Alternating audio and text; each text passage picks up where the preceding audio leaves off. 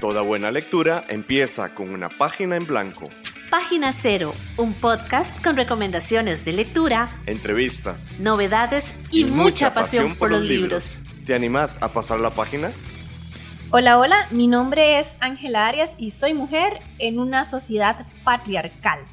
Y hoy te doy la bienvenida a Página Cero, también en nombre de mi compañera Pamela Jiménez. Para noviembre, Pamela y yo quisimos proponer una serie de programas en el marco del Día Internacional de la Eliminación de la Violencia hacia la Mujer. Por eso preparamos un programa con la investigadora y autora costarricense Emilia Macaya, pero nos emocionamos tanto que terminamos haciendo dos programas. Chan, chan. Entonces, doña Emilia, muchísimas gracias otra vez por acompañarnos aquí en Página Cero. Con muchísimo gusto, más bien gracias por venir y, y sentirse cómoda en mi casa, las dos.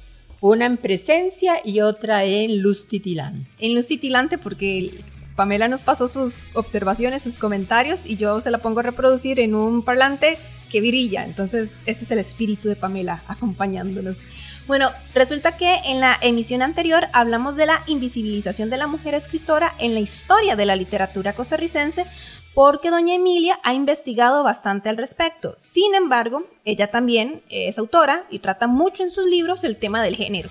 ¿Y cómo vamos nosotras ahora a invisibilizar a la autora Emilia Macaya sin hablar de su obra? Nada que ver. Entonces, para hoy vamos a centrarnos en la recopilación de relatos la sombra en el espejo. Vamos a conversar con ella después de esta pausa. Ya volvemos.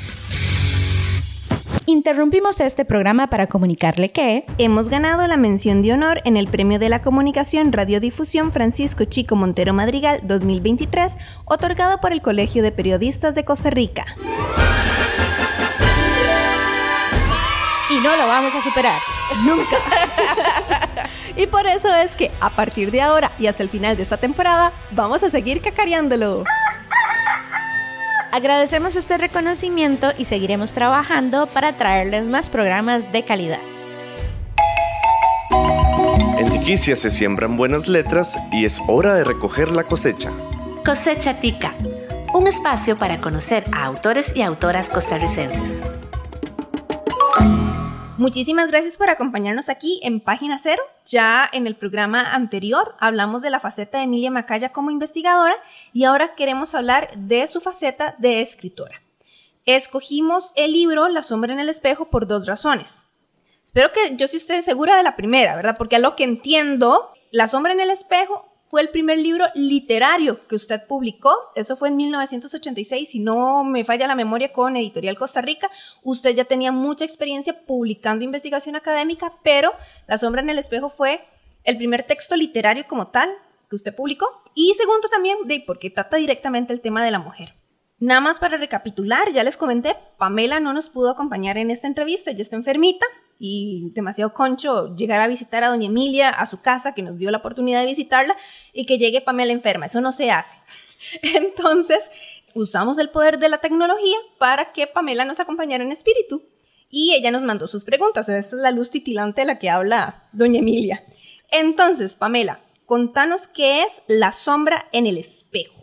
La sombra en el espejo es una recopilación de cuentos titulados, en su mayoría, por nombres de mujeres de la mitología griega. Hay aquí un retelling de estas figuras femeninas, pero traídas a la modernidad. ¿De dónde nació esta idea de traer el contexto clásico de la mitología griega al presente? Tentadora pregunta, Pamela, porque, eh, bueno, casi que hay que ir a, a los orígenes. Esto lo he contado en varias oportunidades, pero yo creo que es importante traerlo a colación una vez más. Llegué a la escuela de filología porque quería ser escritora. Sin embargo, era difícil en ese momento, puesto que los talleres literarios casi no existían o no existían del todo. Así es que una formación académica para ser escritora no se daba. Sin embargo, descubrí dos cosas. La filología la filología clásica con toda la fuerza del mito y el regalo o uno de los regalos más grandes que me dio la vida, la docencia. Que me hice filóloga española, aunque mi amor más profundo es la filología clásica y en eso trabajé muchísimo, eso tiene relación con la sombra en el espejo. Y luego la docencia, que es la manera de darse a la otredad con una mirada horizontal para producirse en ese ambiente mágico que es la clase, producirse colectivamente, porque tanto enseñan las personas con las cuales interactuamos en un aula como podamos enseñar nosotras o nosotros que estamos, por dicha ya no, pero detrás de un escritorio en un cierto momento. No hay nada más humanamente productivo, sabroso y gratificante, nada más hermoso que la dinámica del aula, en lo que llamamos la docencia.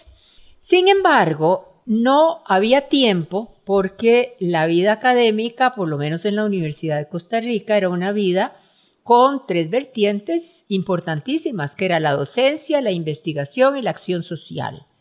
Y a muchas personas, pues, nos daba por cumplir muy responsablemente con las tres vertientes. Así es que no había tiempo para mucho más. Téngase presente que además éramos madres de familias en una época en que el mundo no estaba tan bien repartido como hemos logrado que se vaya repartiendo ahora. Así es que la carga de trabajo femenina era muy grande. No había tiempo para escribir. No había reposo y esa posibilidad de ensimismamiento, de alejamiento transitorio del mundo para crear un mundo nuevo, como es lo que implica la creatividad literaria. De modo que en un cierto momento, gracias a la investigación, estaba haciendo un trabajo de investigación sobre la sociología de la literatura. Era un tema que me apasionaba, había planteado un análisis de una obra de un escritor costarricense, me quedó un tiempo. Le pedí permiso a la vicerrectoría para, era un estudio sobre el cuento, para pasar de la teoría a la práctica y completar, digamos, ese ámbito vital tan importante que es pensar y producir al mismo tiempo. Y me dijeron, tiene una vía. De allí salió la sombra en el espejo. Robándole tiempo, pues no robándole, sino armonizando mi tiempo con la investigación que estaba realizando. ¿Y a qué se debió? Bueno, no solo a que en ese momento tenía muy vivamente marcado en el cuerpo, en el alma y en la mente lo que era el subgénero cuento, hablando de subgéneros en lo que no creo mucho ni en géneros, pero bueno, solo en el género que ya ustedes conocen que manejo, en ese sí creo, en las generalidades femeninas. Bueno, aprovechando todo eso, pensé que era un buen momento para llenar todos mis deseos de conocimiento acerca de lo que era, lo que representaba ser mujer. Y no solo eso, sino que yo veía muy claramente en mi dinámica humana dentro del mundo, dentro del aula, que los caracteres femeninos de la Grecia antigua se repetían en las mujeres de la actualidad. Tenía también algún trabajo de ayuda a, mujeres en distintos aspectos. De modo que como que tenía muy fresco ese hervidero de feminidades en la vida y en la teoría y dije, ¿por qué no escribir sobre eso? Me basé en los personajes femeninos grecolatinos que yo veía en la vida cotidiana, que existían, porque de pronto veía a una congénere, a una mujer y decía, qué parecida que esa Fedra, qué parecida que es Alcestes, porque eran esquemas, maravillosos esquemas humanos que se repetían en la literatura y en la vida, porque la literatura es la vida, a fin de cuentas. Y dije, por ahí me voy. Así es que elaboré esos personajes nacidos del mito griego sobre todo, vistos en la época actual y puse dos mitos de la modernidad, porque también había que pensar que el mito no es solo lo que creemos arrinconados, arrinconado en la historia o en la cultura muchos años atrás, sino que el mito lo vivimos cotidianamente. Bueno, de hecho, más adelante vamos a hablar sobre estas dos figuras modernas de las que usted ya nos dio como una muy breve pincelada, pero primero queríamos compartir con usted lo que nos significó leer este libro, ¿verdad? Entonces, para empezar, hoy conmigo, ¿verdad? A mí me parece que esta recopilación es como la búsqueda de la identidad de la mujer en su ámbito inmediato. Entonces puede ser, qué sé yo, el trabajo o la casa o la persona que me guste y le estoy intentando ligarlo, ¿verdad? Tal vez. Pero la mujer solamente se encuentra a sí misma como un reflejo de lo que la sociedad o lo que los hombres están esperando de ella. Eso fue lo que yo percibí de su libro. Pero, y sé que esta es una pregunta que en realidad no tiene como una respuesta fija, porque los libros son tal y como la gente los percibe al final, ¿verdad? Cada lector los va a percibir de manera diferente, pero yo quería saber qué tanto de mi percepción calza también con la idea que usted tenía a la hora de escribir este libro. Ángela, ya parte de la respuesta usted la dio y me encanta que sea así. Ah, vio que, estudiosa. Por una razón.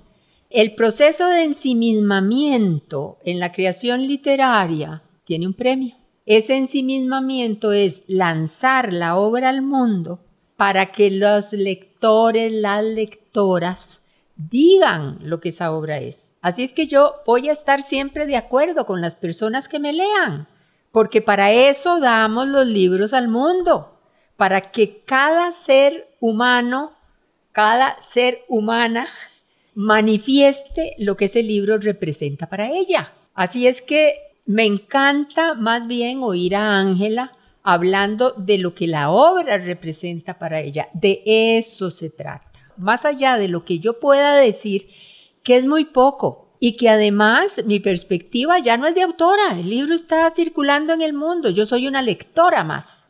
Y como una lectora más yo puedo incluir dentro de esa multiplicidad de voces mi voz de lectora, pero yo no rijo, ni soy poseedora de esa obra. Esa obra yo la entregué al mundo para que el mundo termine de construirla, o es más, la construya del todo.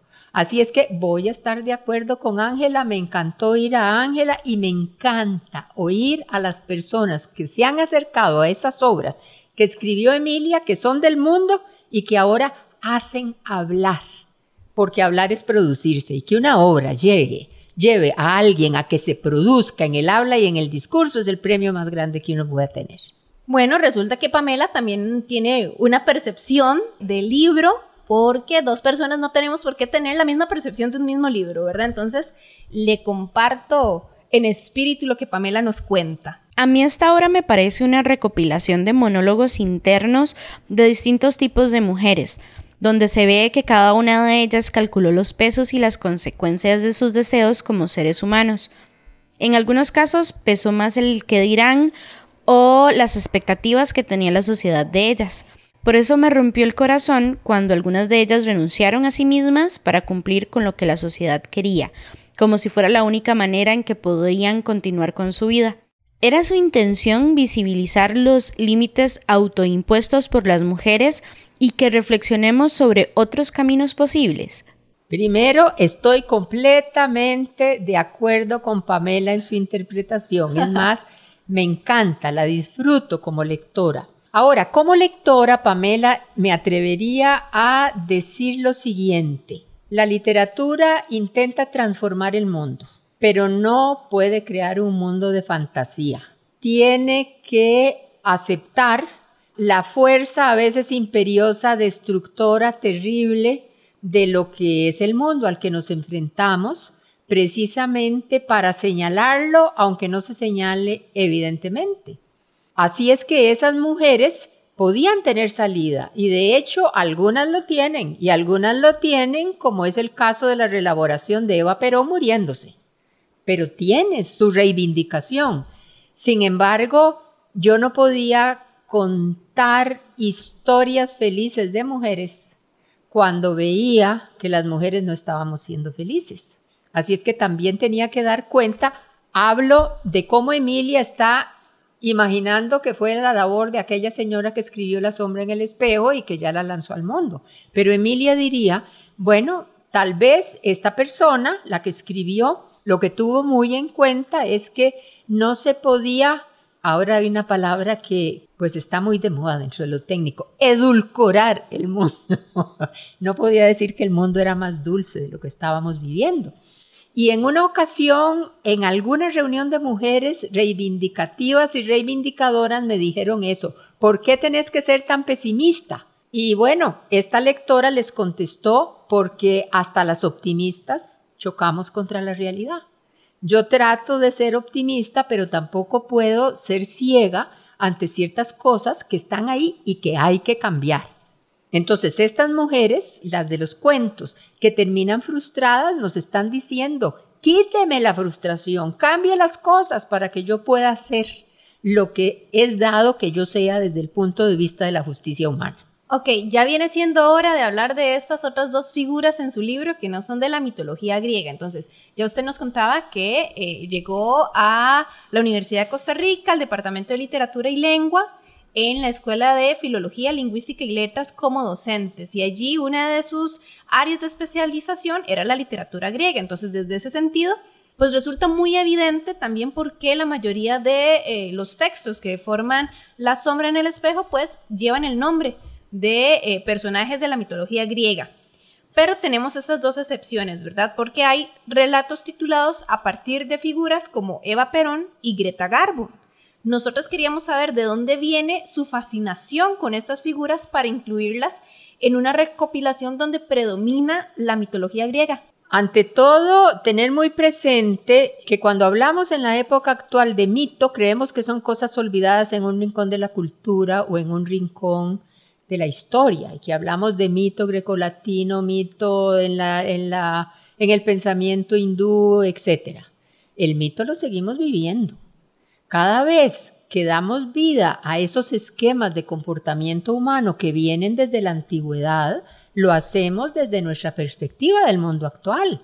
Y los mitólogos y mitógrafos son muy claros, las mitólogas y las mitógrafas también, aunque somos menos, cuando decimos un mito tiene razón de ser desde el momento en que viene históricamente replanteado, o sea, un mito significa siempre.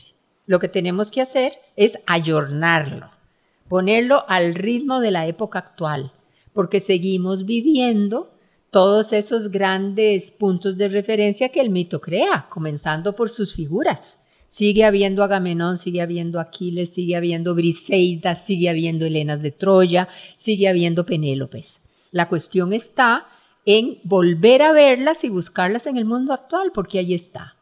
De esa manera, pues, la búsqueda de las mujeres actuales en los esquemas que nos daba el mito griego son más que evidentes. Pero eso no quiere decir que nosotros no estemos poniendo nuestros mitos a la luz de la época actual como construcción de modelos más novedosos. Debo confesar que siempre me interesó mucho el proceso de identidad en la adolescencia. La identidad en la adolescencia es un, proceso a veces muy sangrante, muy muy de búsqueda con sangre, sudor y lágrimas. ¿Quién soy? Frente a eso que me dicen que debo ser y frente a eso que yo quiero ser, en esa confrontación entre lo que me digan y lo que yo quiera, porque eso es construir la identidad.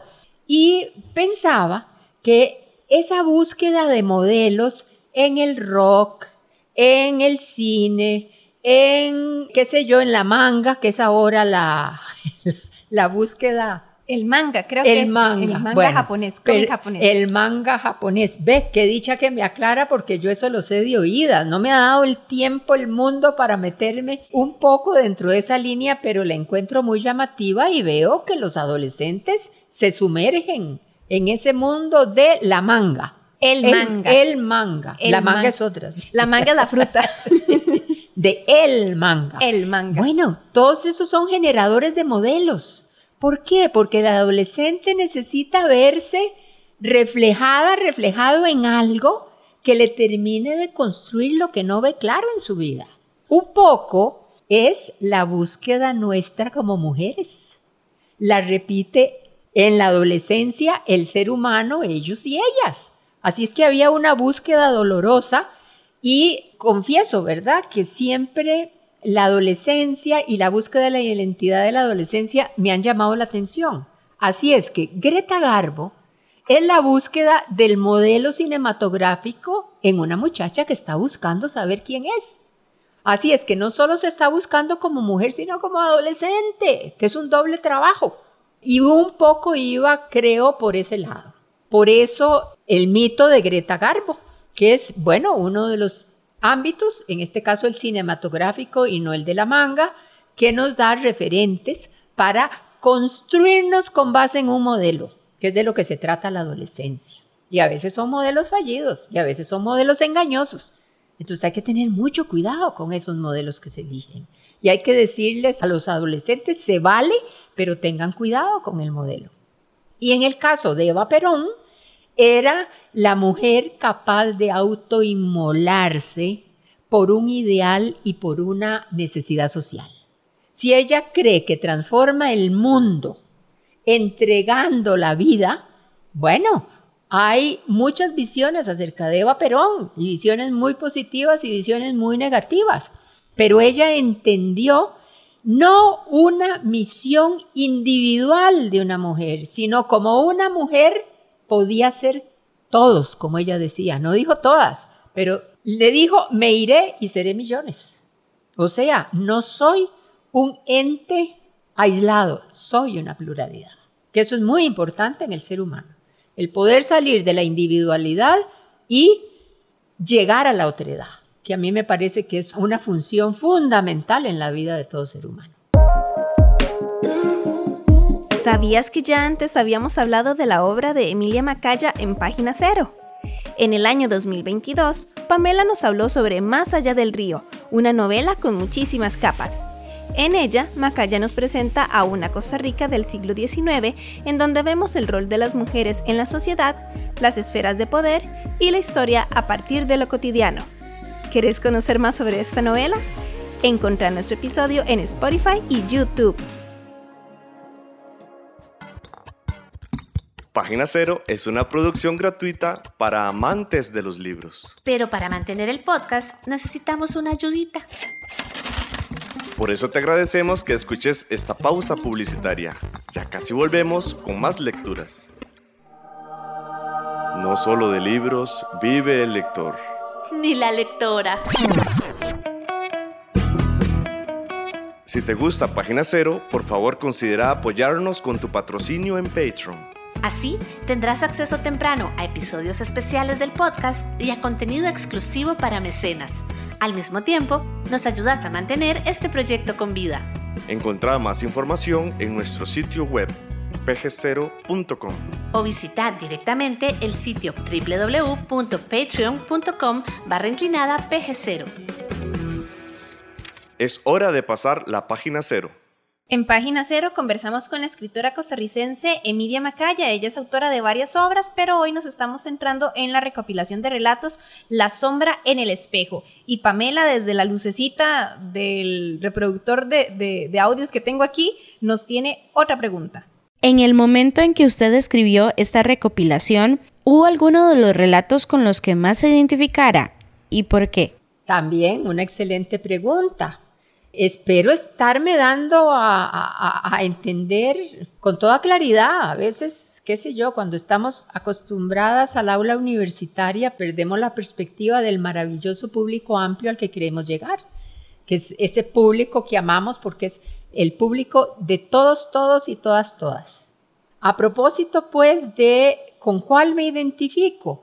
A veces nos preguntan a las personas que estamos en la creatividad cuánto de nuestra vida hay ahí en lo que producimos. Y yo siempre trato de decir, porque eso tiene que ver con la génesis de la obra y pues con la postura biográfica, individual, con la persona fulanita de tal que escribió tal cosa. Yo no puedo hablar sobre lo que no he vivido por referencia, por emoción, por deseo de participar con la otra persona acerca de lo que son sus propias vivencias. Yo escribo sobre lo que he vivido de una o de otra manera, pero es que vivimos de muchas formas. Así es que, ¿qué es biográfico ahí? Todo y nada. De biografía estricta, como parte, digamos, de páginas acerca de mí que podría reproducir, no hay nada pero como experiencia humana de lo que he vivido en este mundo es todo. Precisamente ahí está el mérito de quienes aspiramos a comunicar, el poder estar en lugar de los otros y de las otras. Así es que lo hemos vivido todo si verdaderamente tenemos la especial sensibilidad que implica la literatura, que es ponerse en la vida, en la emoción y en las sensaciones de la otredad para tratar de llegar a esa otra edad y dar una imagen verosímil del mundo. Así es que, ¿cuáles personajes son los favoritos? Todos. Todos porque de alguna manera o de múltiples maneras Todos representan o algo que vi, o algo que sentí, o algo que vi en, los, en las otras personas, o algo a lo que aspiro. Yo no sé si es una respuesta válida, pero sí, por eso digo biográfico hay todo y nada. Estrictamente biográfico, nada. Humanamente biográfico, todo. Ahora, las personas cambiamos con el tiempo, ¿verdad? Hoy en comparación con 1986, que es la fecha original de publicación de La sombra en el espejo, se sigue identificando con el mismo personaje tal vez con el que se identificó hace bastantes años cuando se salió esta publicación. ¿Con algún personaje en específico? Exactamente, en La sombra en el espejo. Bueno, con el personaje mujer. Muy bien. por, una, por una razón porque a partir de ese libro y a partir de todas las experiencias vitales, académicas, didácticas, en la dinámica del aula, la pregunta acerca de lo que significaba ser mujeres en el mundo era cada vez más acuciante, no, cada vez me llamaba más a la aventura, que es la manera más sana de conocer.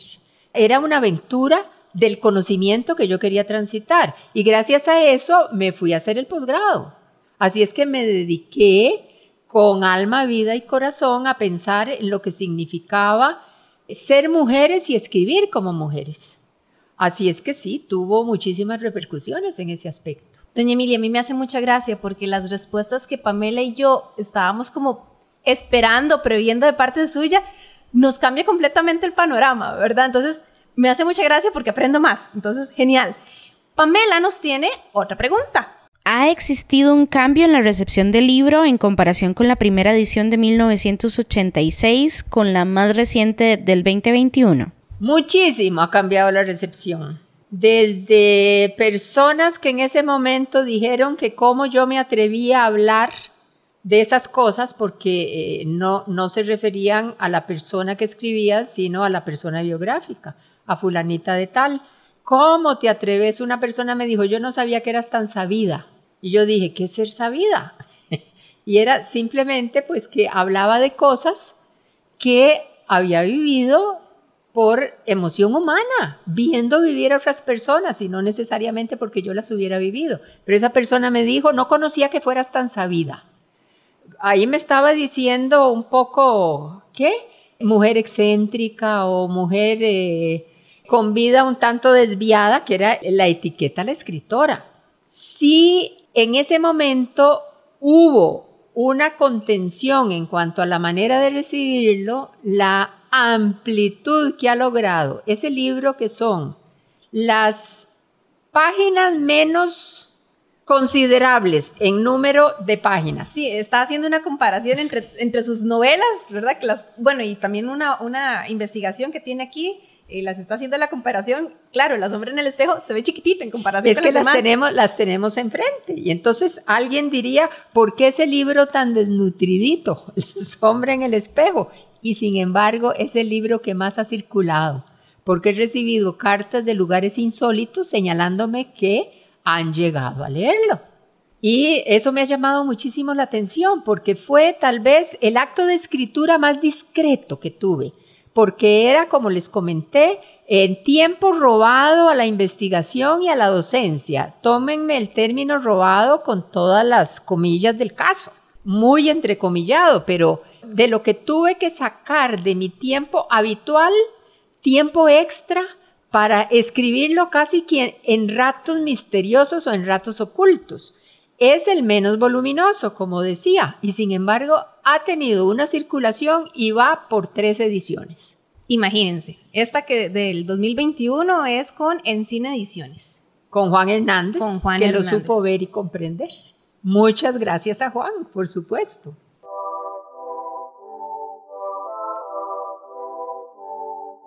Como te hemos contado, la obra literaria e investigativa de Emilia Macaya se relaciona con tres grandes temas, la literatura femenina, las letras hispanoamericanas y la literatura griega.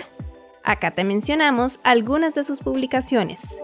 En 1992 publicó en editorial de la Universidad de Costa Rica Cuando estalla el silencio, para una lectura femenina de textos hispánicos. En 1997, con la EUNED, salió a la luz 10 días de un fin de siglo.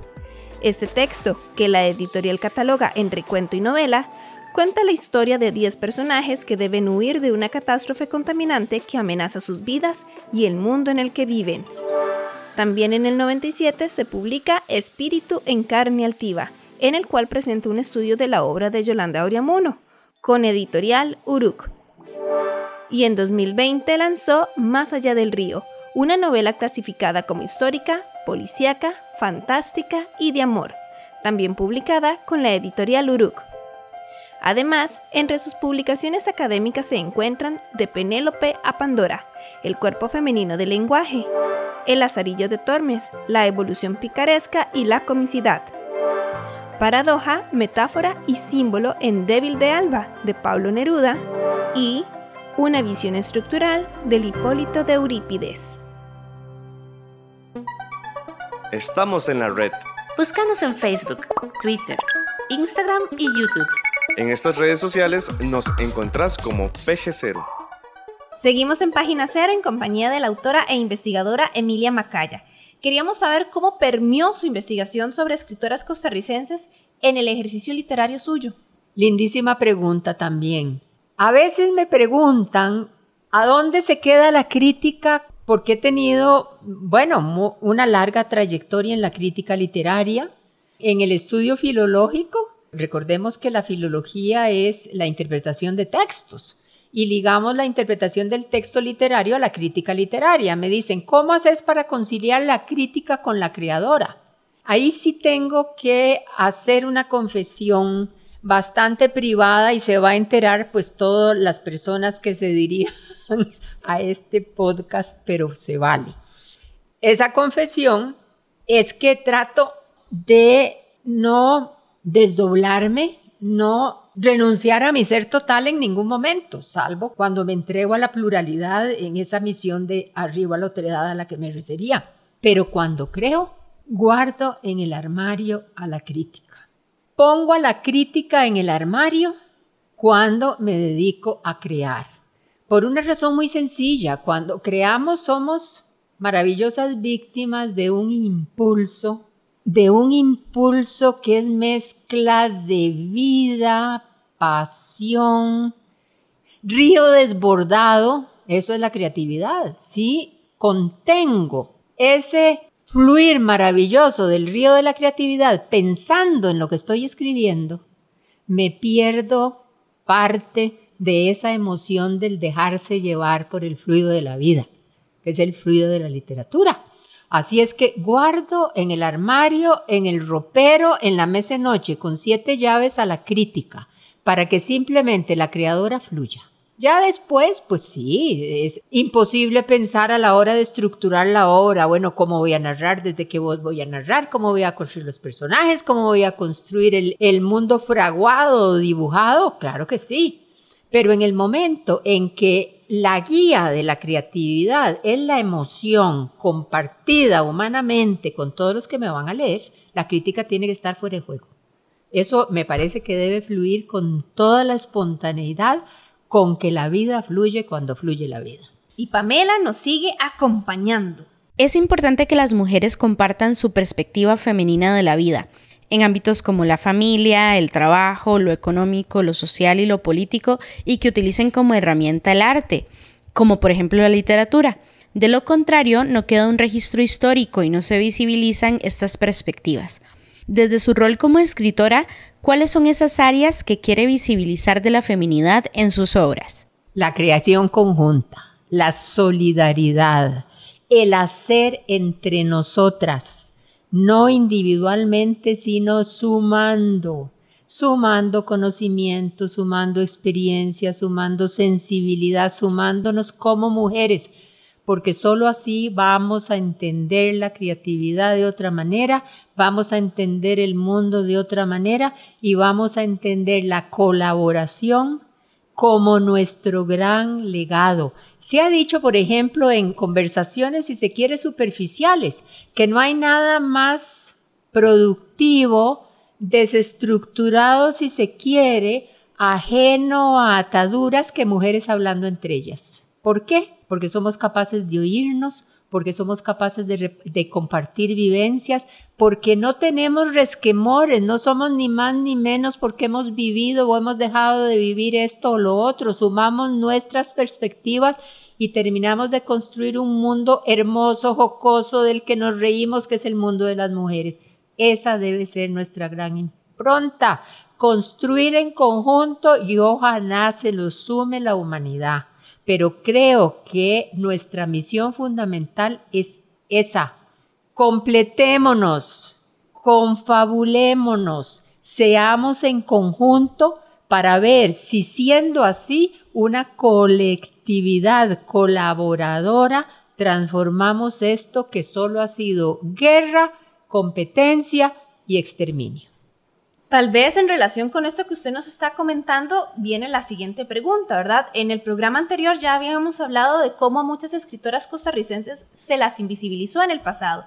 A pesar de que hoy en día reconocemos a más escritoras contemporáneas, en conversaciones que hemos tenido con estas escritoras en, el podcast, hemos visto que muchas de ellas enfrentan prejuicios, tabúes y pesos a la hora de escribir. Pareciera que aún hay muchos retos para, ¿verdad?, que se garantice el reconocimiento equitativo entre hombres y mujeres en la literatura. Usted, como escritora e investigadora, ¿qué les diría a las mujeres que quieren escribir, que quieren dedicarse a la literatura en este país? Transformemos hasta nuestros dolores en materia que alimente el deseo de vida en las demás personas. Porque yo creo que la literatura es querer transformar el mundo, querer que como seres humanos lleguemos a vivir lo mejor posible y lo mejor posible quiere decir cualitativamente, desarrollando nuestras riquezas humanas que son infinitas si hay algo poderoso es el poder humano de supervivencia, que vean por lo que hemos atravesado y seguimos aquí. Y unas grandes supervivientes, por razones, digamos, de maternidad, si se quiere, pero por razones de tener que transformar todo lo negativo en positivo y seguir adelante, somos las mujeres. Sigamos entonces cultivando ese espíritu de supervivencia para transformar el mundo. No sé si la respuesta va por allí, pero así creí entenderlo. Doña Emilia, usted responde y siempre nos maravilla, no se preocupe. bueno, ya para ir terminando. No me maravillo yo, me maravilla la compañía y las preguntas que me hacen. Qué linda, muchas gracias. Vea, de hecho Pamela ya tiene como la pregunta final, entonces escuchemos al espíritu luminoso de Pamela a través de WhatsApp. La luz titilante que parece Dios Padre transformada en Diosa Madre que termina de crear el mundo. Oiga, Pamela. Mujeres, conforme vivimos y creo que como personas y seres humanos que somos, vamos identificando en cada etapa de nuestra vida temas que nos interesan y que nos calan, de los cuales necesitamos hablar. En este momento hay un tema para Emilia Macaya del cual necesita hablar en algún nuevo proyecto literario. De muchas cosas porque la palabra es ese elemento mágico a través del cual nos depuramos, nos completamos, con el cual colaboramos, con el cual vamos siendo en ese proceso de identidad, hablar, hablar, hablar, escribir, escribir, escribir, utilizar ese magnífico recurso, el recurso de los recursos que es el lenguaje. Soy una enamorada del lenguaje. Soy una enamorada de las posibilidades del lenguaje y entre las posibilidades del lenguaje es la posibilidad terapéutica de ser mejores, de curarnos de nuestros dolores y de tratar de que todo el género humano, y uso género humano en el sentido en que ustedes comprenderá, trate de curarse, de perfeccionarme con lo poco o mucho que yo pueda decir. De manera que hablemos, escribamos, curémonos en la palabra porque es el mecanismo más humano, más maravilloso y más productivo y fructífero con el que contamos. Para finalizar, esta es una petición de fangirl, no sé si conoce el término, una fan. Queríamos ver si nos podía leer un pedacito de La sombra en el espejo, más que nada pensando también en cómo invitaría a posibles nuevos lectores y nuevas lectoras a este libro. Usted puede escoger. No, una solicitud. Ay, porque quien debe decidir cuál parte es la que querría que esta voz simplemente llevara de la palabra escrita a la palabra pronunciada es una lectora. Ay, qué difícil, no me haga escoger. Oh, no. Es que vea, el que más me gusta es Midas, que creo que es el que está en diario, ¿verdad? Sí, es el que está en diario, pero es larguito. Ay, no. Escoja un pedacito, uno, uno que uno que le toque el alma, el corazón y la vitalidad. ¿Qué es la mejor manera de leer? Comente, pero con alma, corazón y vitalidad. Escuchás Página Cero, una producción sociocultural y educativa sin ánimos de lucro. Todo el material empleado, como música, libros, extractos de audios y demás, se utiliza con propósitos de comentario, crítica, educación e investigación.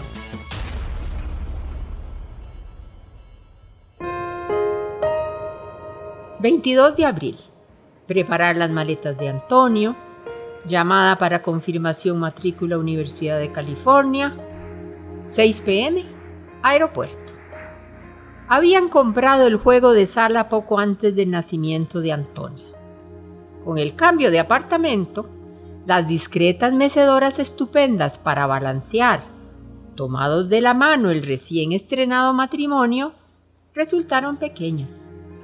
Además, como la llegada del hijo atraería, sin lugar a dudas, las curiosas visitas familiares de inspección a la criatura, decidieron conseguir sofá, mesa y dos sillones de ciprés, en tablas claras y recias, con cojines cuadrados de colores alegres y tela muy gruesa, resistente a manchas, aguas de diversa índole, crayones y demás aconteceres infantiles. Ahora, junto a las cortinas recién instaladas, que en catarata ambarina y lluvia sedosa de ribetes y borlas se lanzaban desde la cenefa de cenízaro hasta las argollas laterales, los muebles anteriores se mostraban pesados y rudos, como pueden serlo tan solo aquellos capaces de soportar sobre sus espaldas el peso de repetidas infancias. Los cortinajes nuevos clamaban por mimbre y bambú. Recorrió las mueblerías observando modelos en los que se alternaban requiebros, aristas, exóticas curvaturas y entretejidos complejos. Damascos azules cruzados por golondrinas en blanco, cuadros marrón y mostaza, bosques grises o atardeceres violáceos con palmera y mar rosados pedían para sí el derecho de armonizar con el orlado chaparrón de las ventanas. Escogido al fin el mimbre de la sala y el bambú de la terraza, cubierta ahora por un saledizo de teja, pues el sol por adultos resultaba innecesario, comenzó el desfile de las lámparas, las unas suizas y de cobre, las otras alemanas de cristal, las demás allá con sombras piramidales, metálicas en dorado, metálicas en plateado, vueltas farol de vidrio multicolor o geométrico cuerpo de cerámica italiana.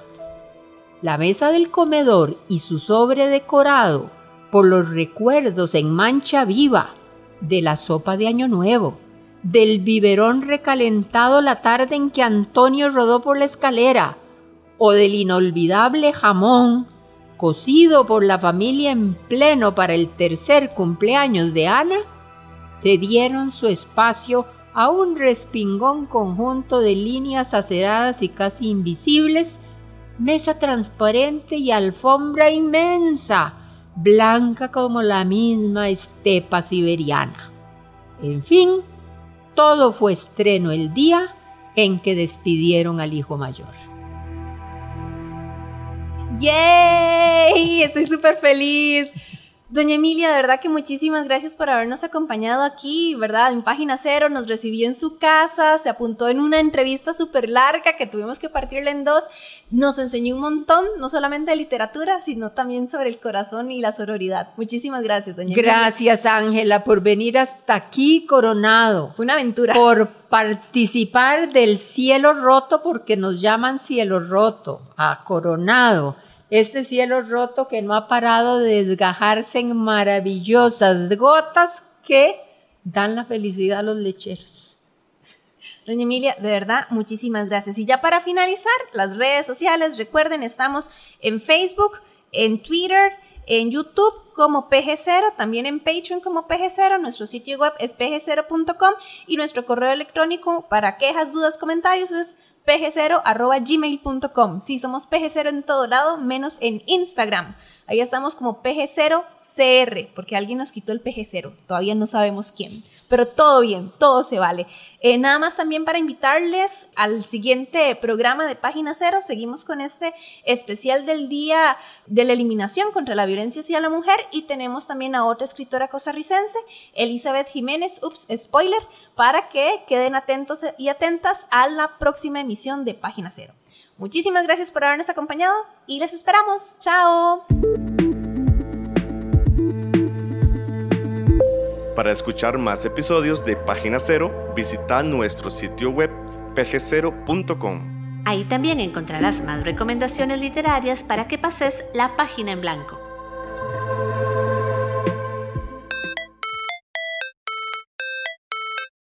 En esta producción participaron Sadie Salas y Manuel Zumbado. En locución, Página Cero es una producción de Pamela Jiménez y Ángela Arias. Página Cero es una producción sociocultural y educativa sin ánimos de lucro. Para más recomendaciones literarias, visita nuestro sitio web pg0.com. Para cualquier consulta o sugerencia, escribinos al correo electrónico pg0.gmail.com. Y si te gusta este podcast, por favor considera apoyarnos con tu mecenazgo en www.patreon.com barra inclinada pg0 y recibí adelantos y contenido exclusivo. Ahora sí, pasa la página en blanco e inicia la lectura. ¡Felices letras!